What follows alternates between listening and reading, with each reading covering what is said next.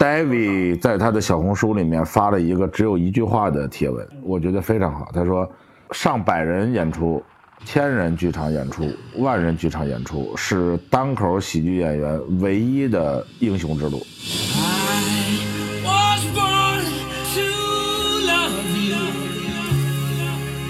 with every single beat of my. 欢迎来收听新的一期，说的全是梗，又到了我们久违的圈内系列哈。我可真是久违了。啊！大家听到一个陌生又熟悉的声音。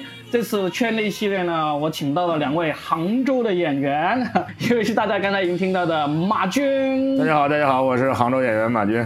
啊，另外一位呢也是杭州演员，但是这次是回来顶亲的一位杭州的深圳演员的久违的牙签。大家好，我是杭州演员牙签，你们好。他是他是新杭州人，我是老杭州人，我是土生土长的老杭州人。我这个圈内系列也是很可悲啊！自从牙签离开了这个深圳，我就再也没有找到人可以来录圈内了。深圳脱口秀完了，这这这这这这就牙签一个圈内了哇！这这我想问一下，马军，你不是跟马军已经相处两天了吗？你都没找他录播，没空录啊，哦那么忙。我今天会聊你们这两天会干嘛吗？可以聊，可以聊啊，有什么不能聊的吗我？也挺好奇。我也聊一下啊。我也不知道你跟去干嘛。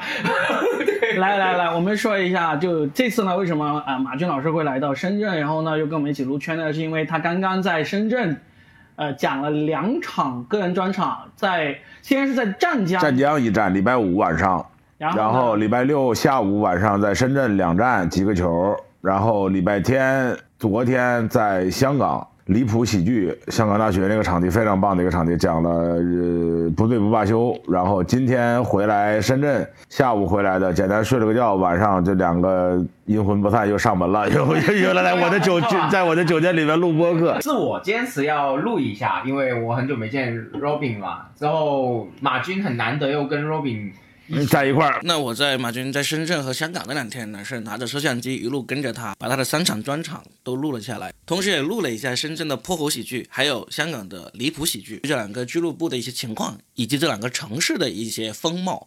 我为什么要录这些呢？在本期节目的最后阶段就会有所揭晓，大家继续往下听下去就知道了。一上一期跟洛宾路的那个呢，这个跟单口喜剧没什么关系，主要聊的是中国足球完蛋的事儿。上一年的事情了，对不对？去年，去年夏天了，一年多了时，隔一年年前了一年半了，嗯，所以我觉得挺难得，就辛苦一下马俊。不辛苦，不辛苦，不辛苦，应该的，应该的，应该的。嗯好，我们客气话就不要说，因为实在有太多圈内的事情想要聊一下。最近呢，我也是听各位也在不同的播客里面去录制，但实际上呢，你们录的都圈内的感觉不够强烈，因为你们录的其实很多时候都是有现场观众，你们要逗笑一下现场观众。就是说没有现场观众呢，你们也是为了互相逗笑对方的。对对对我听了你们的播客，好，我们今天呢就开宗明义。我们不需要抛梗，不需要逗笑对方，我们就是要好好的聊聊圈内的一些事情。好那我们先从马军老师开始聊起。这次呢，算是人生破天荒第一次去香港对我。这也是邪了门了。我曾经在凤凰传媒服务了四五年，但是呢，正经去香港这是第一次。之前经历过两次，是有一次去台北转机。在香港机场转机，就压根儿都没出那个航站楼，到了下来拿了行李，就直接再上另外一趟飞机了。第二次是单位组织去日本旅游，坐船，从香港维多利亚港那个码头上船，然后上到船上就开始玩，玩完回来下船，再直接上车拉回深圳，就根本就没看。我唯一的印象就是在那一次的路上看到一个招牌叫做黄大仙，然后我还专门去查黄大仙是个什么东西，是个地名。然后我还在想，这个黄大仙是不是和我们北方人说的黄大仙是一个黄大仙？我们北方人一提黄大仙是黄鼠狼。哦，这样子，对北方人，尤其是东北、华北那一带，一提到黄大仙都是黄鼠狼，我们觉得那东西是有一定有一定法力的动物，就要要小心一点。后来我看到港超有一个队还叫黄大仙，可能就那个地方叫黄大仙。对，那是个地名是一个也有地铁站在那里。黄大仙，黄大仙不是拜的吗？对啊，黄大仙是一个香港的一个地名。然后呢，那里有庙，但是其实我也不太记得，因为香港人是每到过年的时候，他们都要一一个去一个庙去拜，但是那个庙叫车公庙。当然，深圳也有啊车公庙车公庙，但但是北京也有，北京有地铁站还叫车公庙呢，但是香港那个车公庙呢，它是真的是一个庙，深圳的车公庙是没有庙的。就地名了。嗯啊，或者有，但是有一个很小的庙，但是香港那个车公庙过年是很旺的，大家都半夜去排长队，就为了排到第一名进去烧头炷香。就香港人就过年这种这种求神拜佛这种特别特别虔诚，车公庙是一个统称吗？不是一个统称。车公是一个神仙的，哦哦哦，是一个道我一教的直以为。是一个巴士站的是个嘛，中文，我真的以为车公庙是一个公车站的感觉，对公车庙的感觉，就就是停停靠在八楼的二路汽车是吧？就那种感觉。我一直没明白，你知道吗？所以我就说，牙签这个深二代啊，从深圳出生长大的人，但身上一点深圳的气质都没有。所以你是活到此刻，你才知道我才知道车公庙什么意思，是真的，我一直以为是一个公交站。所以你知道为什么我说我们这次不要抛梗吗？因为我们说出来就是梗。补录一下啊，我后来查了一下资料，就是我刚好说反了，车公是宋朝的一名忠臣，黄大仙是一名道教的神仙。这个有兴趣的人就自己去查一下，但大概就是这么一个意思。其实我相信啊，因为我们听圈内系列很多都是圈内人嘛，那有一个问题其实可以解答一下。我相信目前为止，我们去过香港演出的演员，开过专场的，就是呃老超、潘老师、黑灯、黑灯还有马军哎四个人一个巴掌数了过来，都是在离谱嘛？都是在离谱喜剧。香港有一个脱口秀组织叫离谱喜剧，他是一个在香港读书的研究生，是研究生吧？那个罗多多是研究生吧？嗯那不知道，啊，看不着。反正是嗯，反正他在香港香港大学读书，现在好像已经毕业了啊。罗多多，你是不是研究生？你自己在评论里面说一下啊。然后呢，就毕业了，然后就毕业你的学信网证明截图发一下啊。他就弄了一个离谱喜剧，然后呢，他们的主要每周都有开放麦，然后他们也是都是用普通话在讲，因为都是服务在香港读书和工作的内地人，对内地人、大陆人，所以各位要是对去香港表演感兴趣的话，其实可以联系罗多多。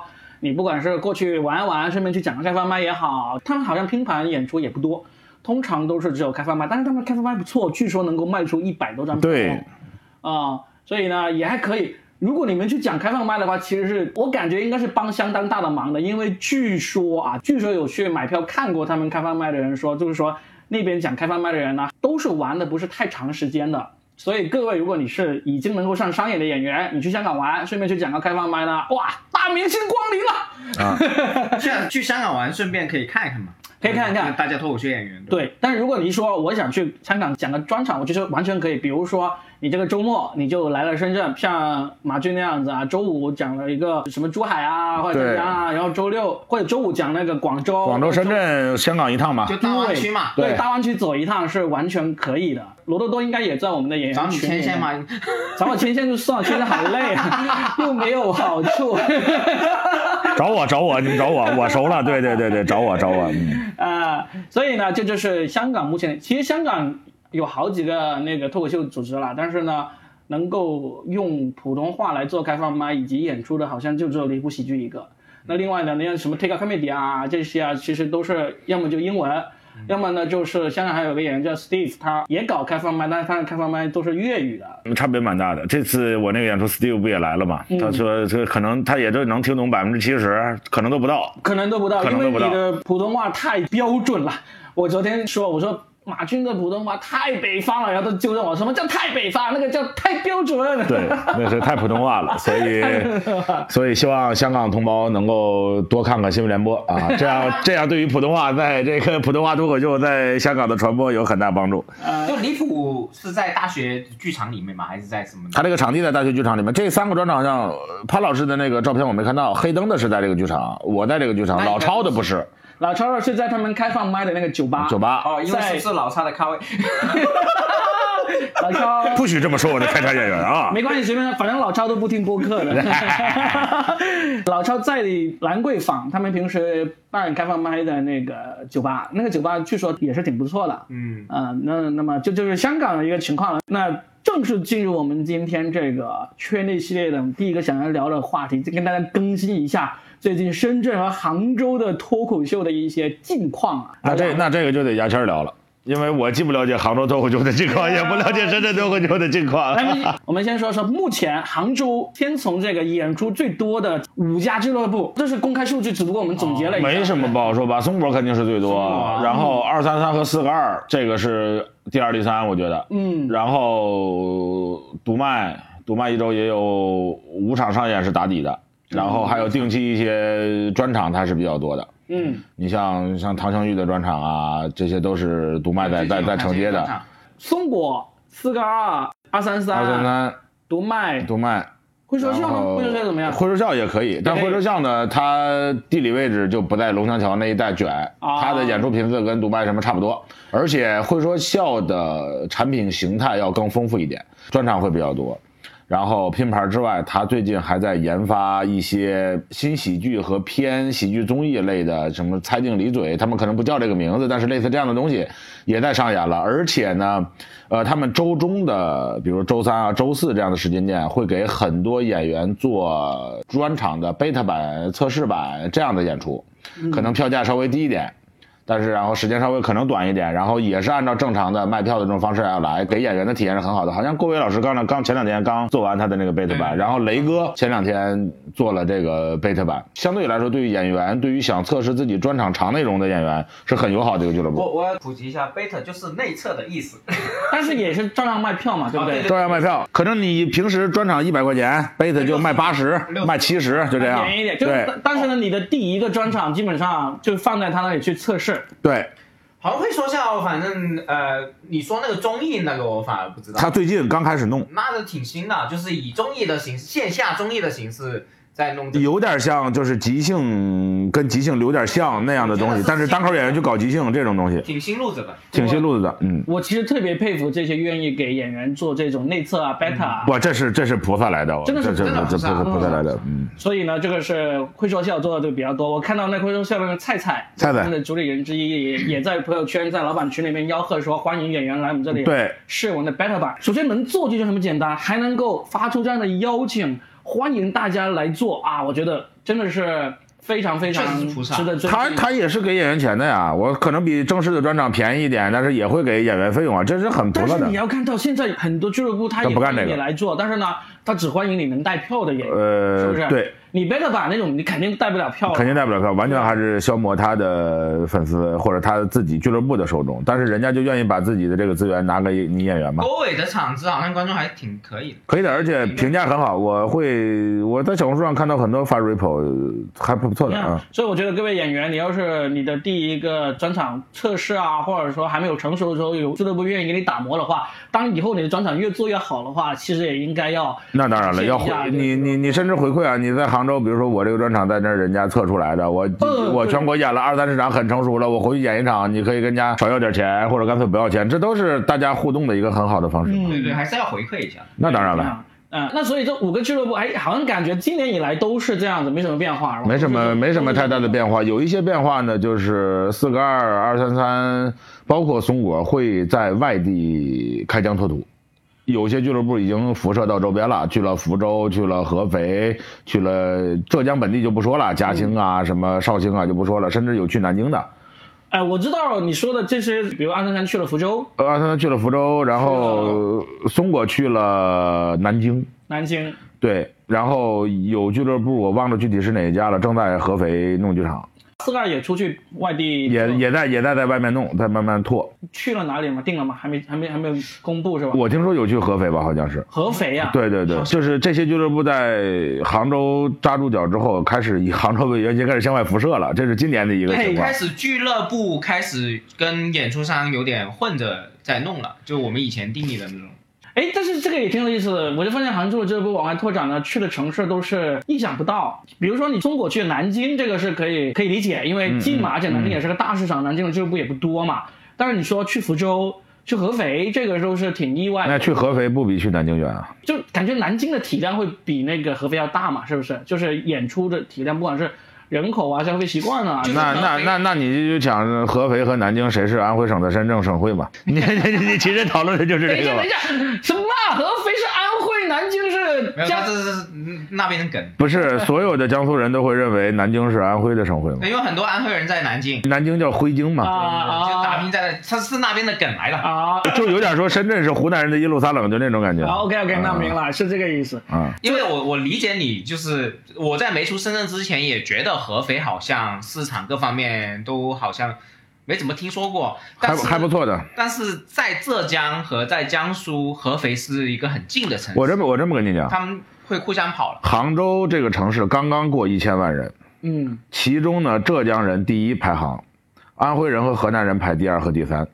浙江人里面还有大量的温州啊、宁波呀、浙南的那些人。如果单纯按照祖籍来说的话，杭州人纯杭州人的数量是不如河南人和安徽人的。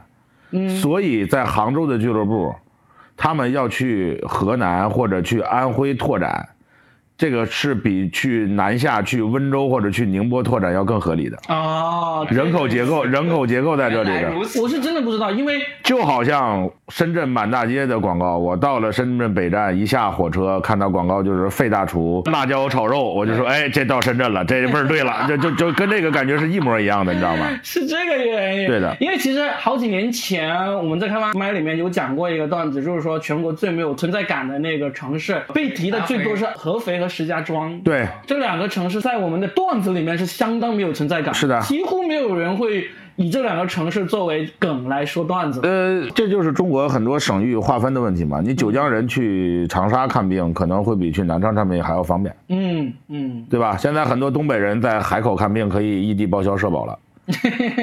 就这就是这个道理，你人多了之后，你的所有的服务什么都来了嘛。对啊，对对吧？那我们福州人民还跑到美国唐人街去开派出所呢，那都是福建人这。是什么梗？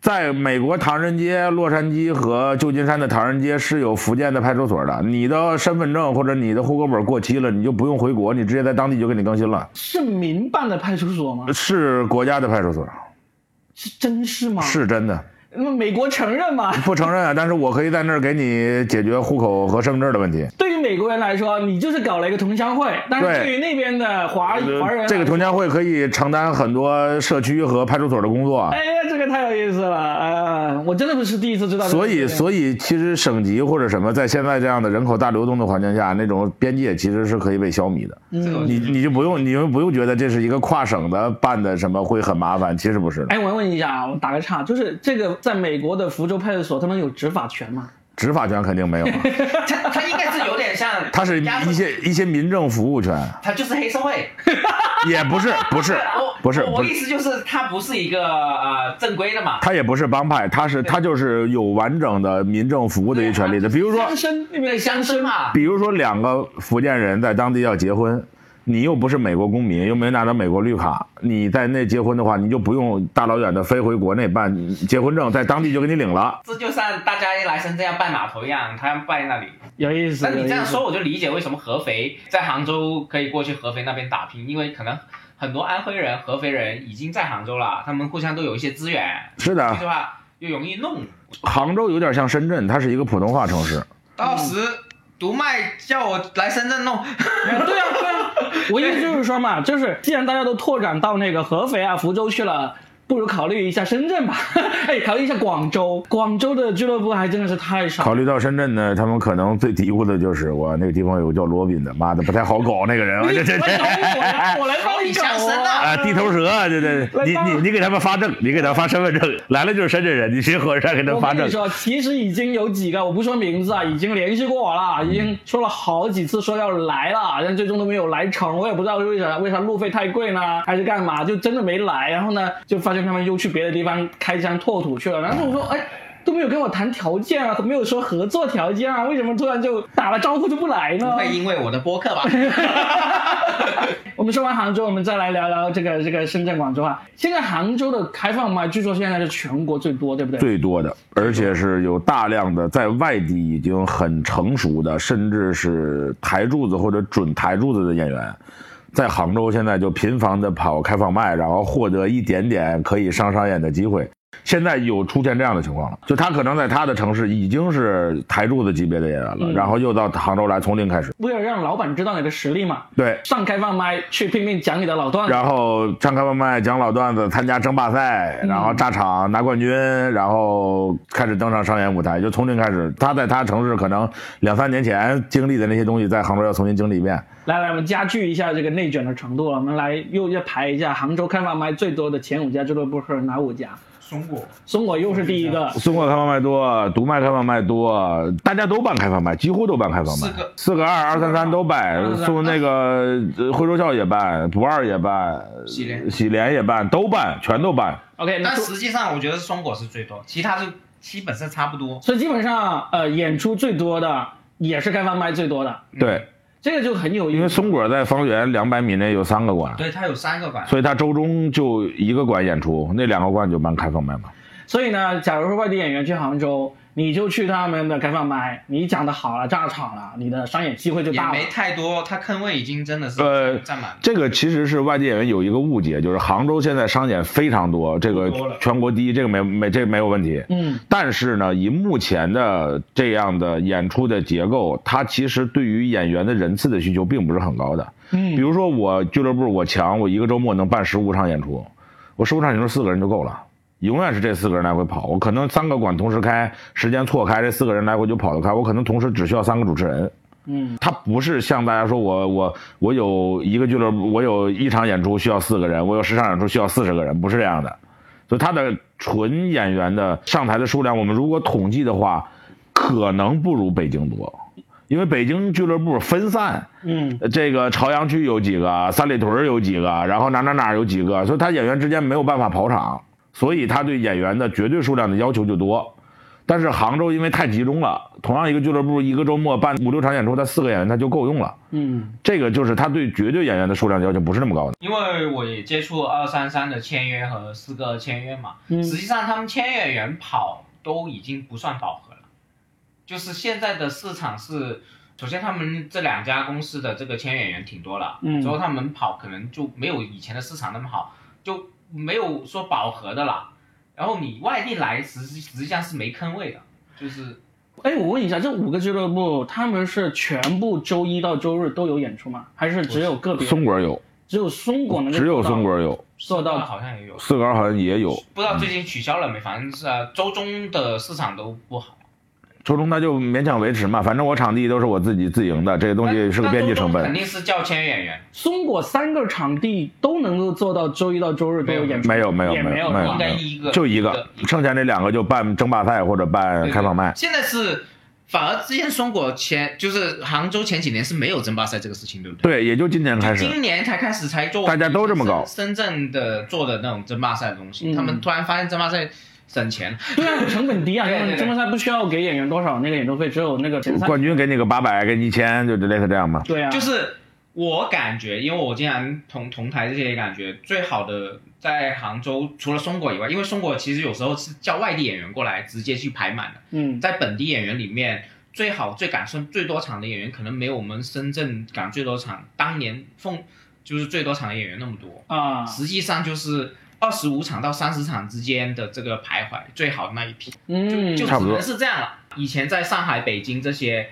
直接超四十场、五十场，嗯，所以你不要感觉上海一百场的都有。你牙签刚才说了这个数据呢，其实有一个杭州过来的演员也印证过，当时我们还不太相信，嗯，就是图图，图图他是的，是的，他这个说法是对的。对他来了深圳之后，他说其实深圳的演出数量并不比杭州的少，甚至比杭州的多。我就说怎么可能？我们现在深圳演出都那么少了，然后他就真的拿数据出来给我不。一样啊，杭州的就是你需求侧大，但供给侧更大呀。嗯因因为杭州演员很多，嗯，所以呢，我们你们杭州的大概俱乐部情况说说，我们先说深圳的。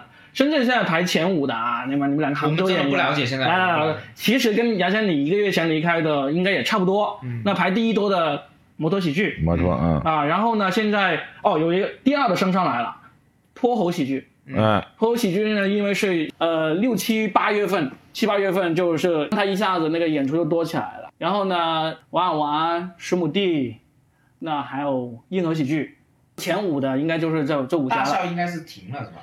大笑刚刚停了，就是他从四月份开始就来深圳，在南山区的一个电影院里面也是每天演出，但是真的场场亏，因为观众数量真的少。这些都是可以在大妈收到了啊。对对对，我们说的全都是公开数据。对啊，然后大笑确实是最近已经完全停了下来了，因为他来也没有做开放麦嘛，然后呢就演出停了下来，然后呢据说大笑的成都也停了，嗯，所以呢不知道是不是大笑的经营出了点问题，我也不知道啊。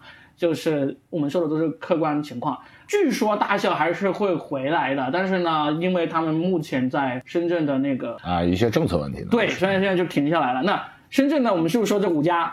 这五家呢，为什么我刚才听杨先这样说，我就觉得，嘿，好像深圳的演出也不少。因为除了摩托能够做到每天拉满，其实泼猴喜剧也是每天拉满，只不过它周一到周四是所谓的小商演，很这可以理解，很正常本来你周中演员都闲着嘛，你过来大家给你一点稍微低一点的费用，你来个小商演也也也聊胜于无嘛。哦，志同笑合的周中也有演出的，有有。你还这样说，志同笑合还可以排进前五呢。我我想问一下，深圳是不是现在就六家就没了？除了我们刚我们刚才说的五家，加上志同笑合就六家，然后呢还有那个校队喜剧。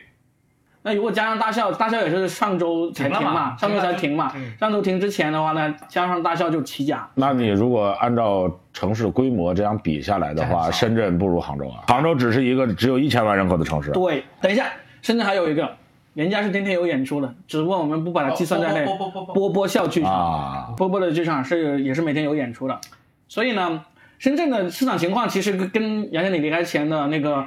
可能最大的区别就是没想到那个泼猴的排名往前多，就我们都说的都是演出数量哈，演出票房我们就不说了，因为这个数据呢不是其实我走太公开的之。前，泼猴已经是在往上往上往上冲了啊。嗯所以你说了我不惊喜，你知道吗？对，但是呢，有一个事情呢，就深圳真的是非常的不行，就是开放麦的数量。开放麦，你说一下，因为我我我那个群我折叠了啊你你说一下吧。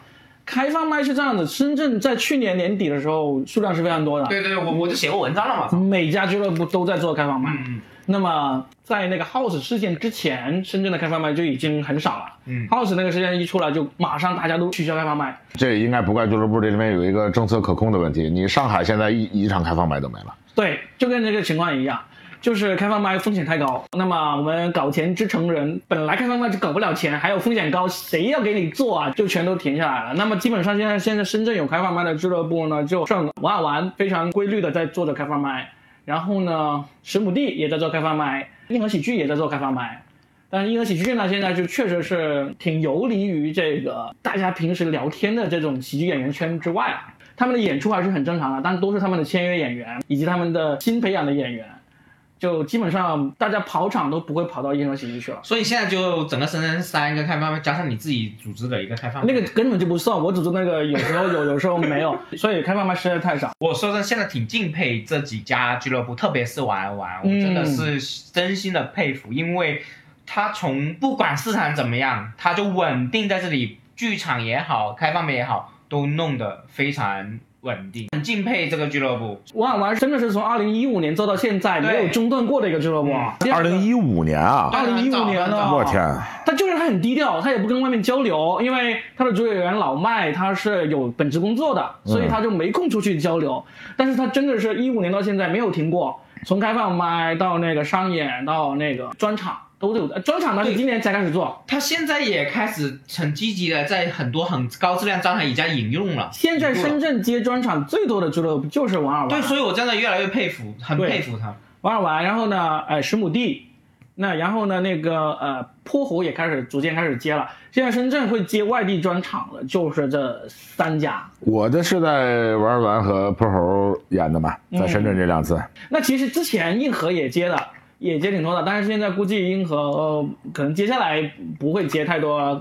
但我最近看到摩托开始做专场了，呃，但是没有长沙在深圳可能没在深圳，长沙的摩托、成都的摩托开始做了。记了，我看大概看了看，万德发啊那些野兽啊，他们也有。呃，苏云上我看好像还有。所以慢慢摩托应该也会在深圳弄吧我。不知道，我从我跟摩托，我把厂子租给摩托第一天开始，我就希望他们能够做专场，但是他们也跟我小以大意说了很多，这个他们暂时还不想在深圳做专场的原因。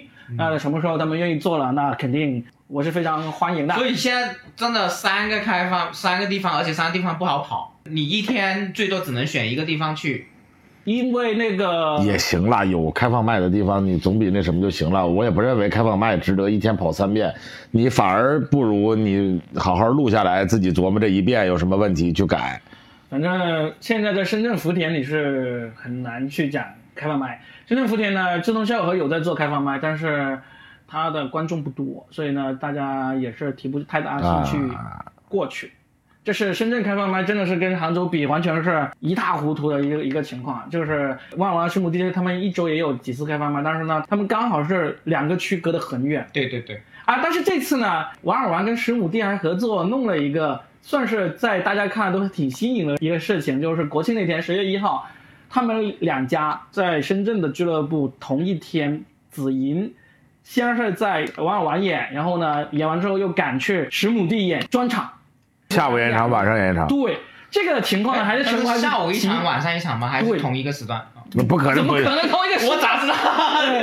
他们两个相距你把你把紫金批了吗？这不，三十公里啊，对，三十公里那相当于我们杭州到嘉兴或者到绍兴了，这就两个城市了嘛。三十公里，福田站到九龙到西九龙是二十八公里啊，是啊，那不就深圳到香港了吗？对啊，风水轮流转，慢慢慢慢。没有，最主要是还不是距离远的原因，而是说在同一个城市，两个俱乐部之间能够合力接待同一个专场演员，除了那日情。苏的长沙了，那苏也是隔一天，也没有在一天。我啊，觉得对呀、同一天真的是很罕见的。你说深圳不和谐也不会不和谐，还是可以的。当然，这个事情也是我撮合而成的啊，哎，那下次我也这么干。可以的。下次那就那就那就不用这么辛苦了，那就那就不用三天跑三个城市了，我就三天在深圳，酒店都不用换，我就住啊住在中间一点，对吧？十亩地和广州赶紧再找一找马军，是吧？嗯，再跑一下。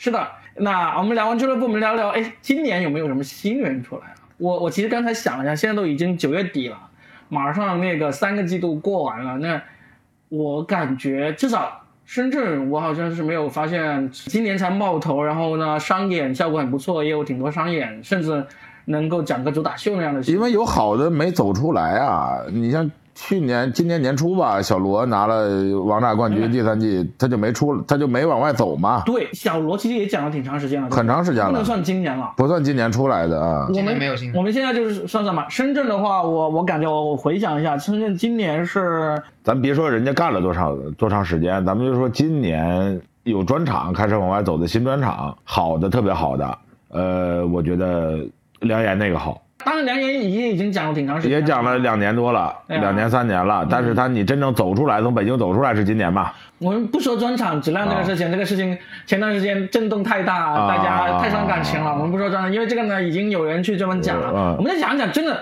我不管你有没有专场，就今年大家才才开始频繁的进入大家视野、进入大家讨论范畴的新人，现在实际上很难去像你说的那种，呃，这种新人啊，嗯因为比如说，其实之前也很多人来深圳做跟这边讲，你是不知道他什么时候讲，对吧？然后能够你从本地开始孕育起来，现在已经不玩这种形式了。但是你至少能够了解得到嘛。你比如说今年，我我知道洛宾什么意思，洛宾就说咱们有没有那种异口同声，这个好，对，比如说，比如今年拿了那个上海喜剧联合国王者比赛冠军的小罗是大家都今天都在说的，但是呢，这个人其实也讲了挺长时间了。然后第二个呢，他也不出来，他不出来有本职工作，对不对？对不方便经常出来。所以基本上他拿了冠军之后呢，也没有去哪里去巡演啊，对对对对，开出大秀啊或怎么样啊，没有，也没有，嗯他他的那个水平是绝对够的，他水平是够的，嗯。所以那还有谁呢？我们那你要这么说，还真没什么。杭州有没有？我对杭州印象不深啊，说实话他。已经没怎么在。我几乎不怎么在杭州讲话他每周都在外面，那你我每周每天在杭。州上那么多开放吗？也没有我可以感觉到我可以。很肯定跟你说，你刚刚讲了差不多五分钟这个铺垫，我都你要说好，那有很多，呃，山东帮那帮人，嗯对吧？八零后的、九零后的、零零后的都有几个好的。嗯，但是你要说好到他们真好，以前没见过，说这个这这这个没有。好到那种我们要实名夸的，对，好多想介绍他去演出的那种，对对对嗯，好像没有哈。那今年的就是之前我们提过 David 嘛，我们之前有一某一期对不对？嗯，但现在就提过了，没了嘛。现在对 David 算了呀，对对，虽然他在王炸，王炸也进了复赛，虽然没有最后没有取得太好的成绩，但是他现在在杭州演出多吗？他多，他多多，他全首先他做人就很和谐，嗯然后能力又可以，David 主要在哪里演？全部都可以。杭州到处演，戴对，就是戴他他是混得开的。嗯戴维主要是就奔着老艺术家那个方向去的。嗯，深圳、杭州以外的其他城市有听说有出冒出来的好的新人也没有，说实话，也没有，北京也没有嘛。有响亮都在比赛里面出来的，就是可能听到了，嗯但是你真的可以，比如说他刚才说良辰就是梁岩，梁梁岩梁岩，嗯 不好意思啊，不是良辰，我跟你说，你这就是深圳人，你这北京人身份证给你去注销了。我跟你说，这这这差差很就远就。传传出来，就是嗯在口碑里面传出来的。其实本来是应该有的，但就是因为效果的原因，你可以看到效果出事之前，其实已经那个 HiFi 的那个名单出来了，对。里面有一些人是我们其实是不知道的。确实确实对，这些人如果那个脱口秀大会六。如期录制的话，这里面肯定有人能出来的。但是就真的，我知道罗宾什么意思，他就说像去年大宅那样一鸣惊人的那样的，大家我操，这个真好，就这样的，今年没有。都算是去年的呀，去年的呀，是去年的。我就说你我就说你想问这个黑灯啊、大宅类似这样的嘛，大宅黑灯、唐香玉这些全都算去年的，都是算去年的，是吧？人家也干了很多年了，只是说去年一下子就成为全国范围内大家都认识的、都好的那么一个。所以这个事件，就这个节目，其实对我们影响真的很大。就是它出来的它不仅影响大，嗯，它还影响了现在的新人往这一行里面涌入的速度。是的，这个和开放麦的频率降低也是一样的。这就好像为什么前几天中国 U 十五青年队拿了东亚冠军，赢了韩国和日本，U 十五拿了冠军了，拿了冠军。哎呀厉害，那他就是零八年出生这批孩子，零八年出生的孩子就是一三年左右开始学足球的，就是恒大最挣钱那帮人。嗯，那个时候，恒大拿两第二次亚冠的那一年，中国的家长开始意识到，哎，这一行又能出名又能挣钱，我就会往这行里面涌，把孩子送到足球学校去启蒙。脱口秀也是一样的，脱口秀大会最火的就是周奇墨、王冕他们拿冠军那那几次，大量的俱乐部起来，大量的线下的观众起来，大量的觉得自己有喜剧天赋的人涌到这个行业里面来，然后出现了这么多人。一旦上面那个领头羊熄火了，火车头熄火了。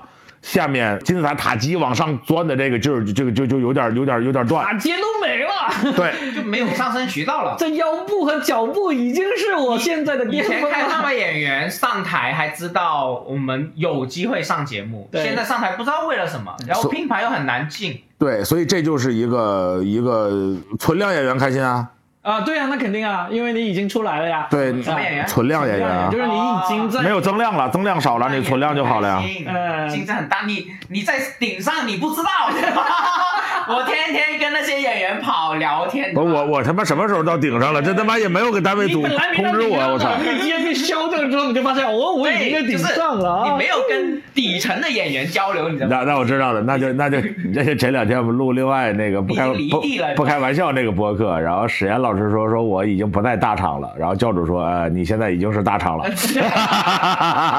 这这这个大厂不大厂不是你说了算的，这 我我现在每一次遇到演员，不管剧场演员还是开放演员，天天愁眉苦脸，是吧？因为没收入，收入不多，要演出要难演，我都不敢开心，你知道吗？我都不敢对他们笑，牙签不敢跟他们讲，我这个月又收了好几万，我都不敢！说话，你知道吗？哎，既然我们都聊到这里，我们就无缝的丝滑的进入我们要聊的第二个话题，就是这个后效果时代。我们预测一下这个行业会有什么变化哈？因为为什么说是后效果时代呢？因为现在都已经马上十月份了，脱口秀大会六肯定不可能会在今年回来，那明年会不会回来？我们预测一下，你们觉得有可能会回来吗？可能性不大。可能性也不大。我觉得就是，即使可能性大，大家审视这个节目的时候，心里总有个疙瘩，总有一个呃这个事儿的疙瘩，然后就不太敢笑得出来了。这就好像你在台上看了一个，如果真的有一天吴亦凡又上春晚了，你看他的时候，你也不会像以前那样，哇，我的哥哥啊，就你也不会那样了。对，所以要改名了，可能对你喜剧，喜剧更喜换节目。喜剧更不一样。所以非常基本上我们三个的预测基本上都是不可能回来了。我其实没预测我没有预测能力。我觉得会换节目，幕后团队还是在这些人，然后会换一个节目，换一个形式。啊我觉得会这样。就不管是不是是不是叫效果，不管是不是叫脱口秀大会，会是这，他肯定会在的，我觉得他不会什么就还是这帮人来做节目，你你是这样认为？那个而且最近我听那个看朋友圈，他们公司还放八天假呢，国庆。公司哪有不是已经他们放放很久了吗他们 就是发这个啊，锦上添花啊。他们他们放八十天假也无所谓了，就。所以，那马军你觉得呢？就是他们会这帮人会回来继续做一个，就算是名字不一样，但是也是脱口秀相关的节目吗？你会觉得？嗯，这个就是考验大家的想象力了，因为在没有脱口秀大会和吐槽大会之前，大家也没想到哇，还有还能有人做这么个东西出来，所以你接下来也不知道他会以什么样的形式出来。但是以在我看来啊，我们作为线下演员，也不要把所有的希望都指望他们回来或者怎么样了。好，我可能是你们我们三个当中，我可能是最悲观的。我认为我倾向于你的这个看法。肯定我认为肯定是没有脱口秀大会类型的节目出现是的了。首先是牙签说的，还是我们认识的那帮人在做，他们肯定会在做，但是他们做的应该也不会是跟脱口秀大会接近，可能都不会接近的节目了。我认为。因为他们的创作能力啊，那个才华肯定是在的，但是他们会可能会研发一些新的节目。对，但你真的不会看到会是跟脱口秀大会相关的，这是我的一个判断哈。你说这个判断是不是很悲观呢？我反而是觉得这是根本就不是悲观这，不是个吧？这是一个非常客观的一个看法。这不是悲观的是因为美国就没有脱口秀大会，对啊，我们中国出现的脱口秀大会是大家的对啊，运气，真的它是在一个市场和监管的夹缝中，滋溜就冒出来这么一个东对西。，真的是大家就是碰上在脱口秀大会这五年间成长起来的演员，真的是运气好。然后一是运气好，二呢，他在某种程度上催熟了这个行业，对，催的早熟了这个行业，也会在某种程度上影响了很多人对脱口秀的认知。嗯，很多人觉得脱口秀至少从表演方式还是从文本上，都觉得脱口秀大会那些东西才是个参考书，才是个标准答案。其实不是的，其实肯定不是的。肯定不是啊！我就说了嘛，美国发展的这么好，你就发现美国就从来没有出现。美国出现过一个节目叫做 Last Comic Standing，我不记得完全是这个名字，也是类似要一轮轮的比，有点像啊脱口秀大会，有点像 M 一那样子，啊也是一轮轮的比赛的。但是这个节目也没有做多长时间，那个节目也不是让美国脱口秀突然加速或者突然繁荣的，它就是一个还不错的综艺而已。现在这个行业就变回正常了。对，就是，没错而且因为有了之前的那种肥料，就是我们脱口秀大会的肥料，其实我们是更幸运，已经有一些土壤在里面，有人在给你教育市场了已经，帮帮我们推进了一下了。我觉得现在就回到我们要靠自己了。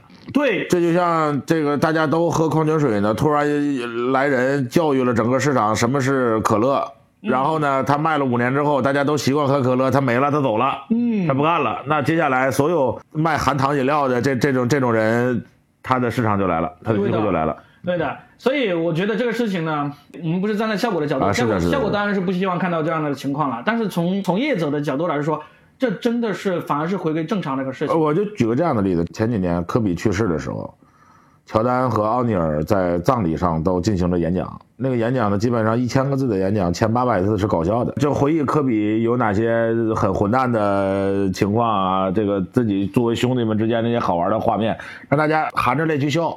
最后上升一下让大家哭，那些东西其实很确定都是有人专业的脱口秀演员给论的。非常高级的写手对给他们写的。对，因为现在又有了脱口秀大会这么多年的教育之后，现在几乎所有像模像样的企业内部开会、开年会、领导讲话，都想找一个这样的人给润一润，对啊，给写一写。那这个其实也是大量美国的这个行业从业者的一个生存方式。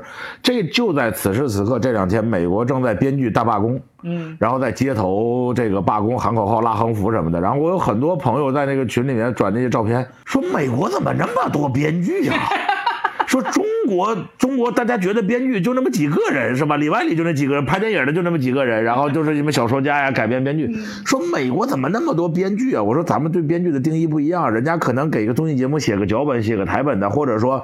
《生活大爆炸》这样的一个情景喜剧，我作为编剧之一过来写了二十个梗，然后人家就用了一个，那我也是署名的编剧啊，他们都是编剧工会里面的成员啊，都是要跟这个资方、跟这个制片人要争取权益的，这就不一样啊。咱们接下来大家可能对于喜剧编剧的认知，通过脱口秀这门形式又拓宽了呀，嗯对吧？你我写了一个婚礼誓词，你帮我加几个梗进去，那就是那什么呀？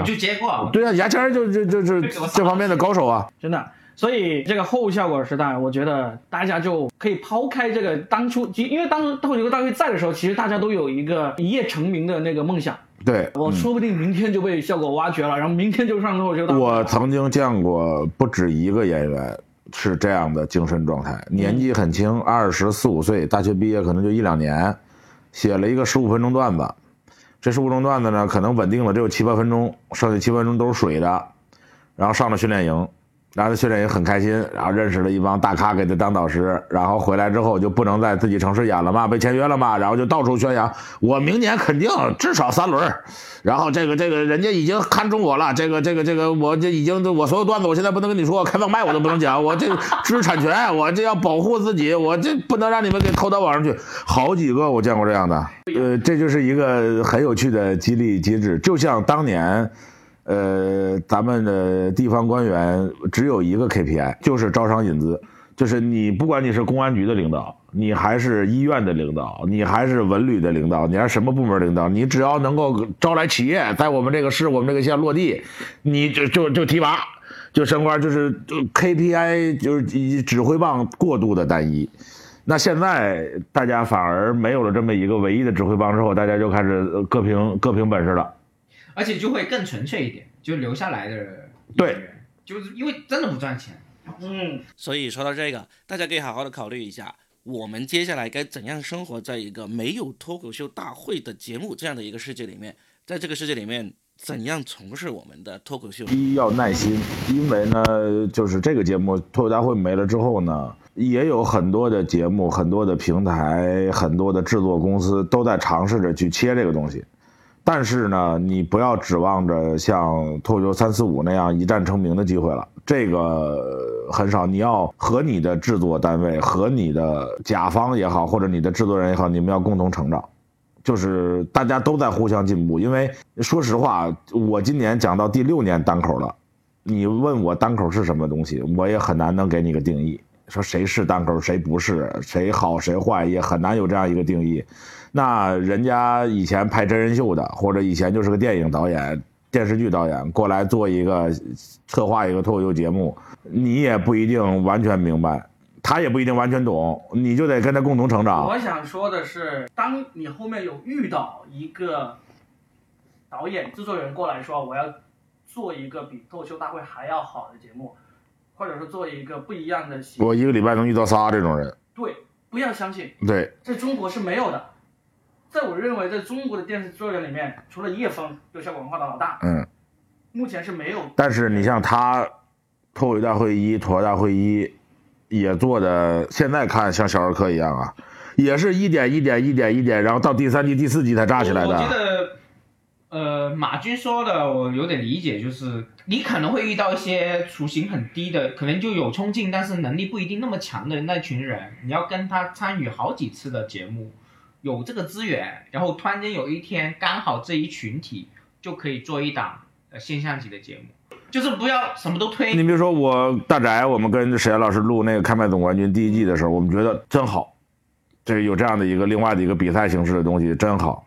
但是你说它的制作水准跟脱口大会那完全不一样。对。有了，然后我们有了世界杯特别季，制作水准就上来了，然后那个舞台啊、什么声光电、评委啊什么就有了。然后到了第三季，本来要做亚运会特别集，也要做脱脱口秀节目，因为 House 这个事儿批文都拿到了，但是不能做脱口秀了，就改真人秀。那我们这帮原定好的演员就要退到幕后去去做编剧、做供稿。但是我们在这个过程中会越来越理解电视节目和脱口秀之间的边界，他们融合能融到什么程度。然后万一出现冲突的时候，要以谁的逻辑为准？以综艺逻辑为准，还是以脱口秀逻辑为准？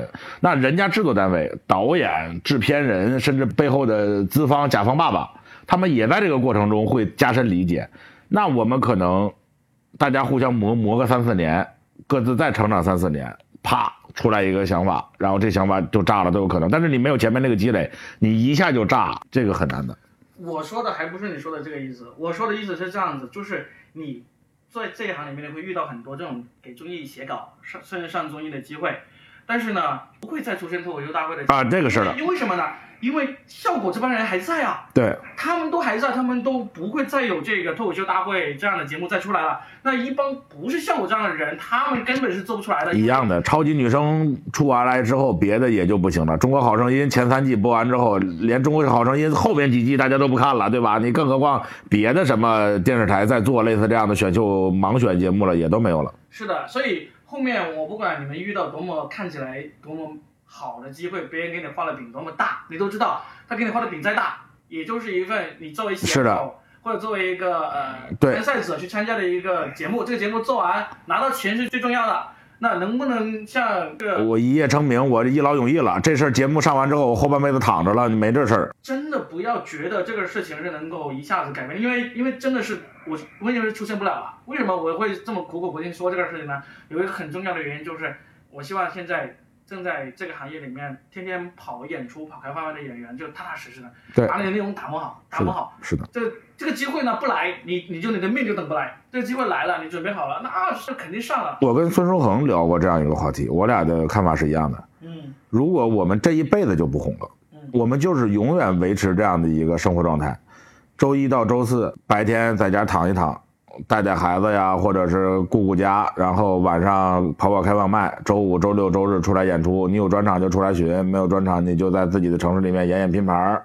然后一个月呢，收入呢是你那个至少肯定是要比你城市的平均收入要高，比所有体力工作都要高，是一个中等偏上的白领收入的，有什么不行啊？你知道这是谁的生活方式吗？啊，这是美国脱口秀演员大部分的生活方式。我他就是他就应该是一个正常人类的生活方式啊。对，而且现在我们还比以前的美国脱口秀演员的方式还多了一种，就是你看美国以前的脱口秀演员，就像你刚才说的，日常的演出，然后专场巡演，对巡演。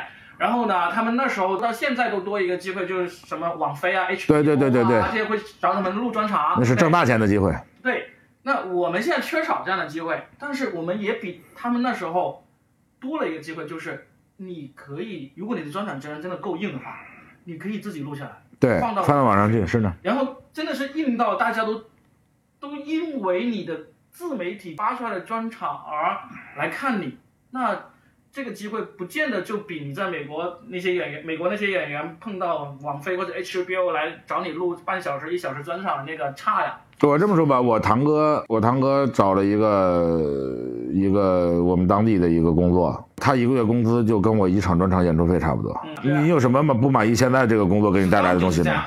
对，Storm 就是这样的，Storm 他就是就是把自己的专场上传上，他现在有四个专场在在网上，对不对？对。他也是没有上过大的综艺节目，对。然后呢，通过自己上传专场，然后通上上传各种视频，最后就现在他的演出票卖的那个票价不比效果的那些，他是明星级别，对，不比效果那些头部演员的专场。David 在他的小红书里面发了一个只有一句话的贴文，嗯我觉得非常好。他说，上百人演出、千人剧场演出、万人剧场演出是单口喜剧演员唯一的英雄之路。嗯，你上大综艺节目，成为顶流网红，然后拍综艺去了，拍真人秀去了，拍广告去了，挣大钱去了，然后上海、北京买房了，不是单口演员的英雄之路。这是明星，这是明星之路，这是流量明星之路，这不是英雄之路。唯一的英雄之路就是我要去红磡开演出，我要去深圳大运体育场开演出，我要去黄龙体育场开专场。有这样梦想的演员才是这个行业里面的英雄演员。我前几天不是杭州亚运会在开嘛？杭州差不多一半的脱口秀演员都去看黄龙体育场看中国队比赛去了，只有一个演员发了一条朋友圈是这么写的，说太热闹了，希望大家将来来这儿开专场。翟佳宁，是吧？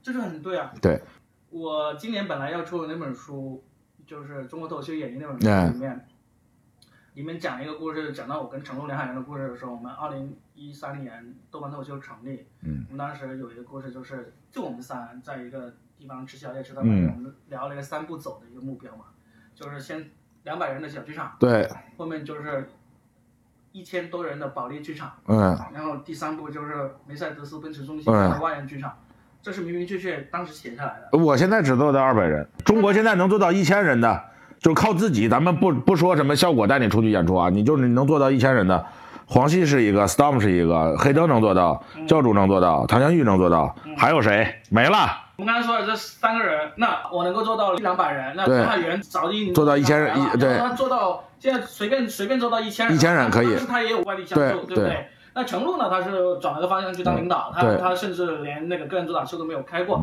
但是一直到现在为止，我觉得这个目标还是对的，对的，而且是会一直对下去。对的只要你在做脱口秀演员这一行，你的真的所，你是真的英雄之路就是就这只有这一条路，对。只有这一条路。你在这个英雄之路的过程中，你突然间你变成了大明星，你是走了另一条路，这个是你命好，对，你的天赋好，命好。是是你们家祖坟冒激光了。嗯其实那个美国也有很多这样的人的，中途换了一个赛道，然后更加光芒万丈，什么罗宾威廉姆斯啊，呃，对，就是克里斯洛克啊那，对啊，对这些都都都是其实那些已经转向不是单口演员，他已经变成了一个电影演员各方面的对啊一样的。另外一种职业了。就是你从纽约小剧场，你从百老汇混到好莱坞去了，你从东海岸混到西海岸去了，你搞这个去了，这个是唯一的英雄之路。虽然 David 比我小很多，他估计得比我小一轮，但是那句话是深深打动我的。嗯然后他不是小我一轮，他零零后嘛，那比我小一轮还多。嗯你像真的就就我们所有演员都去看演出，只有翟佳宁一个人有意识说我要到这儿来开专场，或者希望大家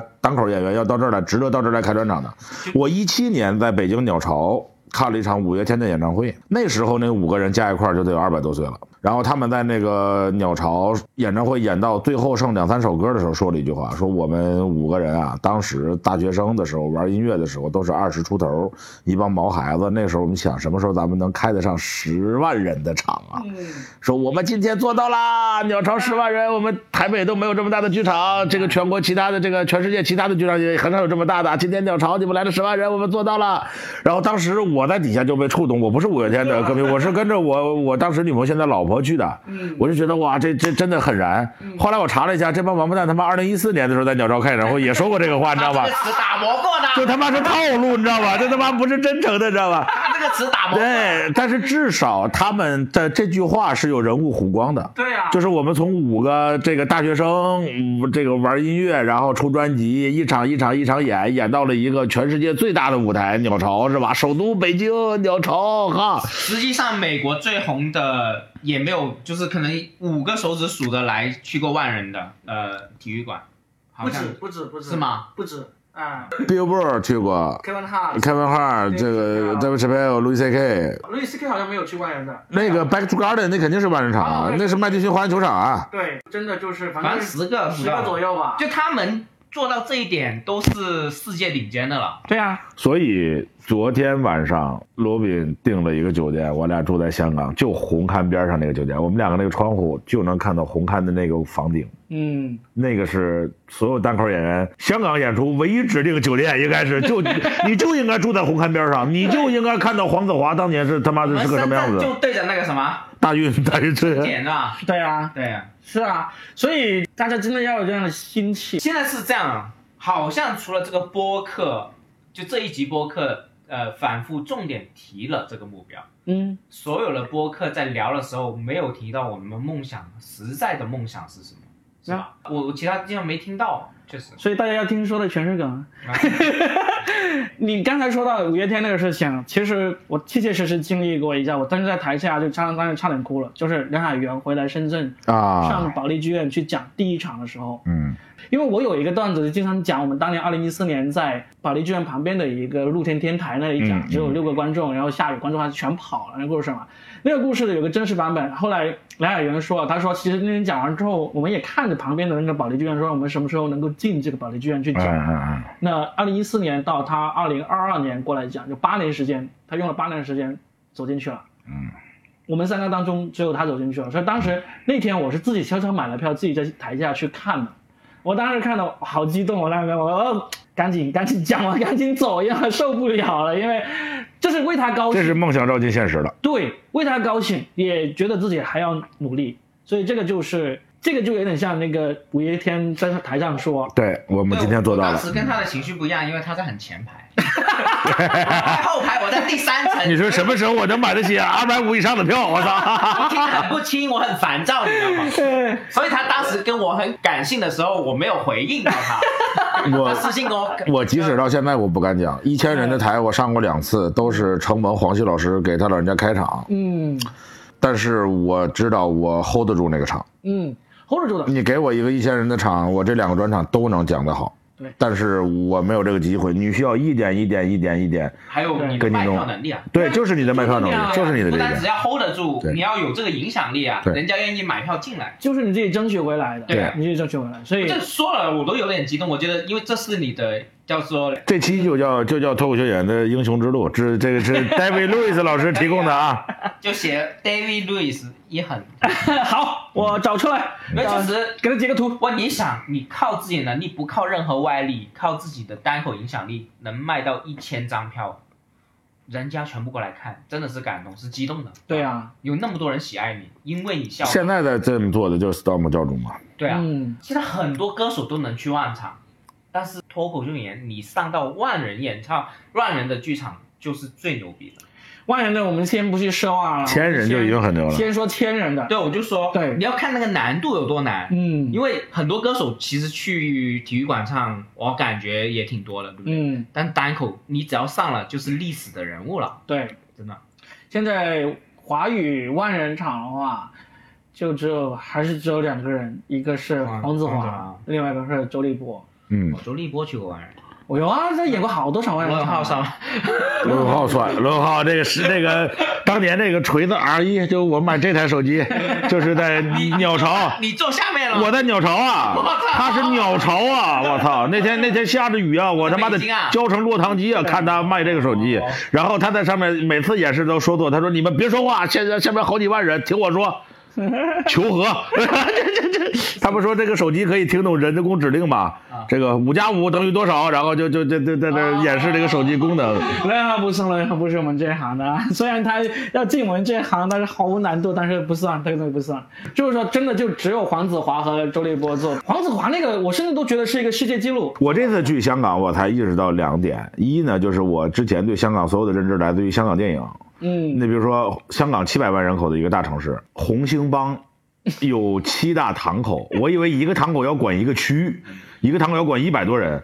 我查了之后才发现，妈的，北角就是大飞的地盘和陈浩南的地盘，就中间隔一个湾仔站。我说，我他妈以为你是个区长，原来你是个街道办主任，完这这这。大桥大哪？对对对对对，我们龙山桥四个口呢，对不对？你湾仔才几个口？下很小。然后这是一二呢，就是我以为单口在香港是一个非常牛的遍地大神的一个地方，原来不是，只有黄子华能做到那样，其他的人都是浅尝辄止，不往一碰那么。小的城市开三十二场，万人。就是三十万人来听过他的专场，那个时候香港可能只有五百万人，就每二十个人就有一个人买过黄子华的。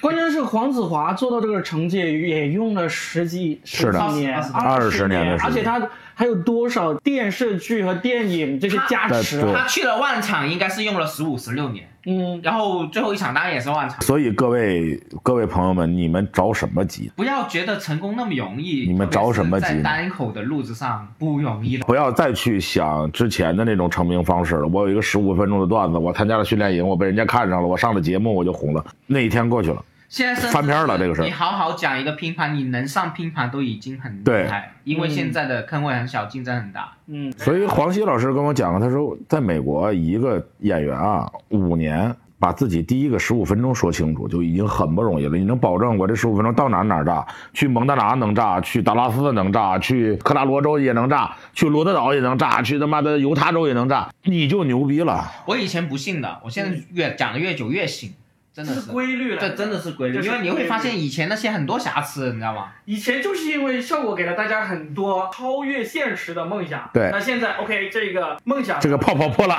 对。泡泡破了，但是呢，现实还在，我们就按规律办事，好好的演，好好的练，然后放松心态，不要急，尽量让自己可以少花点钱去看心理医生，不要那么焦虑就好了，演好，练好。来，我们最后花一点时间，对，五分钟讲完。对，我们最后花点时间是这样子，我们原计划我们的提纲里面有说说，就是说我们说到了效果后效果时代，我们该怎么样，我们已经说的差不多了。然后说说我们三个人自己吧，接下来嗯五年、十年有一些什么计划啊、梦想啊，什么都好，一起来说一下，好不好？我其实很简单，嗯我就做到现在 Stone 的样子就可以。这是我的五年内，如果我可以做到，我已经觉得我很牛逼了。就是像他这样子能够卖卖个几就百人 S 的场，Stone 此时此刻的呃，状况。就是五百人场，至少说一看牙签两个字，在任何一个省会级城市都能卖掉。对对对，我就已经很满足，五年内。嗯，对，就很简单的这个。奋斗方向，对真的，嗯我那我五的我五年内就先把自己挖干净吧。我昨天跟罗炳还在吹，我说我现在两个专场出来，我所有的过去的三十多年的成长经历，挖了有百分之五，我操！也就也就这样。挖完了。也也也就这么这样，所以呢，就是前两天有一个新闻，体育界的新闻，就易建联退役了。